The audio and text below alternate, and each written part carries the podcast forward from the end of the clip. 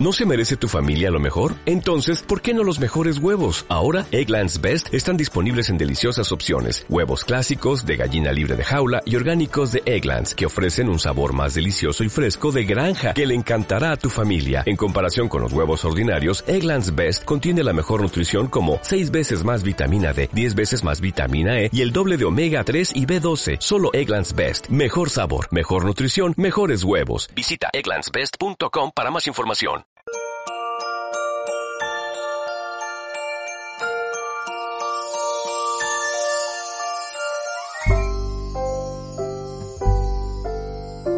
Habiendo nacido Jesús en Belén de Judea, en tiempos del rey Herodes, unos magos de Oriente se presentaron en Jerusalén preguntando, ¿dónde está el rey de los judíos que ha nacido?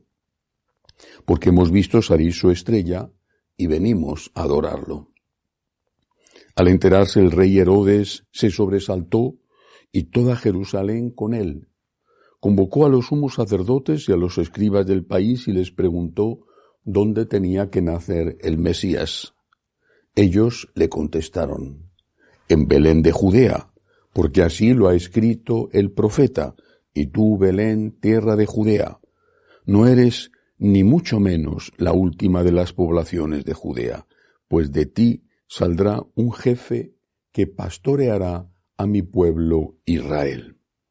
Entonces Herodes llamó en secreto a los magos para que le precisaran el tiempo en que había aparecido la estrella, y los mandó a Belén diciéndoles, Id y averiguad cuidadosamente qué hay del niño, y cuando lo encontréis, avisadme para ir yo también a adorarle. Ellos, después de oír al rey, se pusieron en camino, y de pronto la estrella que habían visto salir comenzó a guiarlos hasta que vino a pararse encima de donde estaba el niño. Al ver la estrella, se llenaron de inmensa alegría.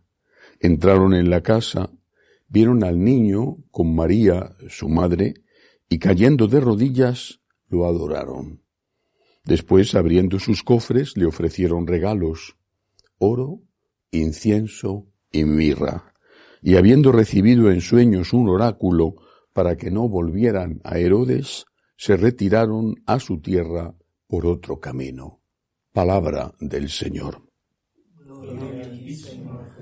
Hoy celebramos la solemnidad de la Epifanía, en España la tradicional fiesta de los Reyes Magos. En otros sitios esta fiesta ya no está unida a los regalos eh, que se suelen hacer antes en, Navidad. Pero en España y en algunos países eh, hispanoamericanos todavía hoy es la fiesta de los regalos que hace la ilusión de tantos niños. Fijémonos para meditar en lo que nos enseña la fiesta de hoy, fijémonos en algunos de los personajes menos conocidos de esta historia. Por ejemplo, la estrella. Bueno, era posiblemente un, cometa, dicen los astrónomos incluso que podía ser el cometa Hosley. Bueno, la estrella. La estrella conduce aquellos estudiosos, magos, les llama el Evangelio, estudiosos, sabios, les conduce a Jesús para adorarle. Tenemos que ser la estrella. La estrella que conduce a los que están lejos de Dios, pero tienen inquietudes, les conducen hacia Cristo para adorarle. Seguramente el cometa, la estrella, lo vieron todos. Por las noches debía de ser muy llamativo. Pero solamente algunos, en este caso estos tres inquietos, investigadores, buscadores de la verdad, esos tres sabios, tres filósofos, solamente algunos se ponen en movimiento, se ponen en marcha. A esos es a los primeros a los que hay que ayudar, porque a los otros los que no tienen ningún interés, pues a eso no habrá forma de moverles. Al contrario, Buscarán siempre todas las excusas del mundo y las encontrarán. E incluso si les fuerzas un poco, se molestarán. Pero siempre hay un grupo pequeño que busca. Un grupo insatisfecho. Un grupo que no quiere mirar a donde le dicen que hay que mirar, sino que quiere mirar a otro sitio. Un grupo que sabe ver la realidad tal y como es y no tal y como te la cuentan los medios de comunicación. Ese grupo no se conforma con tener pan abundante, sexo libre, comodidades, busca algo más. A esas personas tenemos que ayudarlas a que encuentren a Cristo. ¿Cómo hacerlo? Es sabido que un cometa produce esa luz y tiene eh, esa larga cola detrás de la masa que está ardiendo cuando al entrar en la atmósfera se quema. Es decir, la luz la vamos a producir cuando nos gastamos. Dicho de otra forma, somos luz, luz llamativa, tanto más llamativa cuanto más intensa es la oscuridad de la noche. Somos luz cuando nos gastamos con el amor. Cuando eres capaz de perdonar, de tener paciencia, de volver a empezar, de ser generoso con una limosna, de cumplir con tus obligaciones, aunque no sea fácil, de estar con un enfermo o de llevar tú la enfermedad con una sonrisa. Cuando eres capaz de abrazar tu cruz, la que sea, a veces la de una convivencia que te quema. Cuando eres capaz de desgastarte por amor, siempre llamas la atención. Todo el mundo huye de los problemas. Tú no. ¿Y por qué? Es una pregunta que algunos se hacen, otros no se la hacen o te dicen directamente que eres tonto. Pero algunos se hacen la pregunta, ¿por qué? ¿Qué tiene esta persona? ¿De dónde saca su fuerza? ¿Por qué no está amargado? ¿Por qué vuelve a empezar? ¿De dónde saca su paciencia? ¿La energía de dónde? El cometa está quemándose y dando luz. Y al dar luz, lleva hacia Cristo porque tú respondes. La saco de la oración. La saco del amor de Dios. La saco de aquel que me sostiene. Sin eso no podría hacerlo. Seamos, por lo tanto, la estrella que conduce a los inquietos, a los que buscan, a los que no se conforman con aquello que decían los antiguos romanos, eh, pan y circo. Seamos la estrella que conduce a Cristo para adorarle. Otro personaje, y hay muchos en esta historia, otro personaje indirecto, en este caso, son los regalos. Tan importante que dio pie precisamente a que sea la fiesta de los regalos, sobre todo para los niños. Los regalos.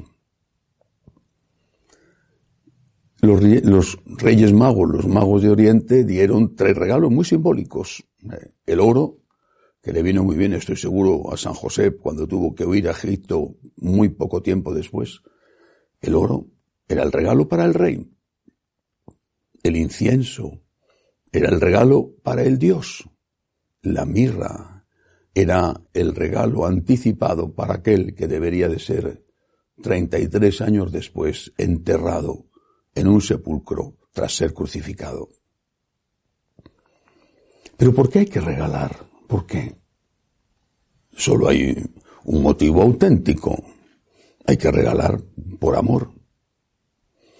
Y ese es el motivo que debe de estar en nuestro corazón. ¿Por qué tengo yo, como aquellos magos, que hacer un regalo a Dios? Después veremos qué regalo. Pero ¿por qué tengo que hacer yo un regalo a Dios? Por agradecimiento por amor. El amor es sinónimo del agradecimiento y el agradecimiento es sinónimo del amor. Tengo tanto que agradecer, tanto. Muchas veces se hacen regalos por compromiso, otras veces se hacen regalos por interés, cultivas una relación a la que llamas amistad, donde no hay amor y por lo tanto no hay verdadera amistad, hay cálculo.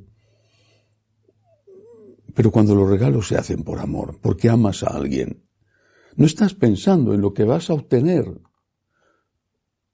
A lo mejor si no te regala nada esa persona te decepcionas un poco, porque dices, bueno, me he estado preocupando y en cambio ella, esa persona no se ha preocupado por mí. Pero tú lo has hecho por amor. Y ese es tu premio. Eso es lo que nosotros tenemos que tener en nuestro corazón hacia Dios, no cálculo, no interés. No pensar, ¿y qué me va a dar a mí? O, ¿y si no le regalo nada se va a enfadar y me va a castigar? Sino agradecimiento. Señor, tú ya me has regalado. No consta, no lo dice el Evangelio, que nuestra madre o San José les diera algo a los magos. No consta, tampoco consta que les diera algo a los pastores que habían ido antes que los magos a adorar al niño. No consta. Seguramente bastó ver a la criatura una sonrisa del niño Jesús y una sonrisa de agradecimiento de la Virgen para quedar altísimamente recompensados. Nosotros hemos recibido de Dios gracia tras gracia, don tras don. Y vamos a Él no para que nos dé, sino porque ya nos ha dado. Y le regalamos el oro. Ah, sí, el oro, es importante el oro. La limosna, el dinero, es importante. Hasta que no echas mano a la cartera, mm, tu amor no es verdadero. Hombre, uno podrá decir, yo no tengo nada que regalar de dinero. Vale, pues no lo regales, Siempre está el óvulo de la viuda. Pero los regalos hay que comprarlos o conseguirlos y eso cuesta. Es necesario también el dinero. Es necesario. ¿Cómo vamos a pagar en las iglesias la factura de la luz, por ejemplo? Es necesario que mostremos a Dios nuestro agradecimiento también con los dones materiales. El incienso el incienso que es el regalo que se le hace al Dios, es decir, la oración, la oración, el tiempo con Él, la participación en la Santa Misa, la adoración del Santísimo, la oración personal. Ese es tu incienso de agradecimiento.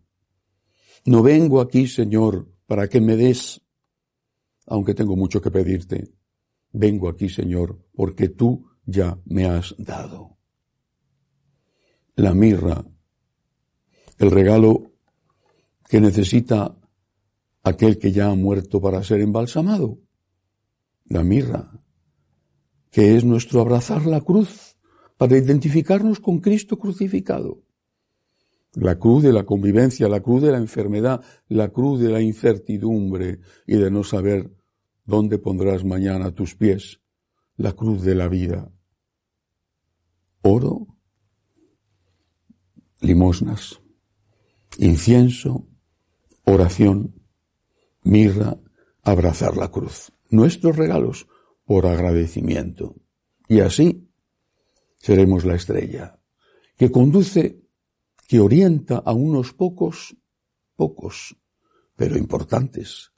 Les orienta a adorar aquel al cual nosotros ya hemos descubierto y estamos adorando. Venid y veréis, les decimos.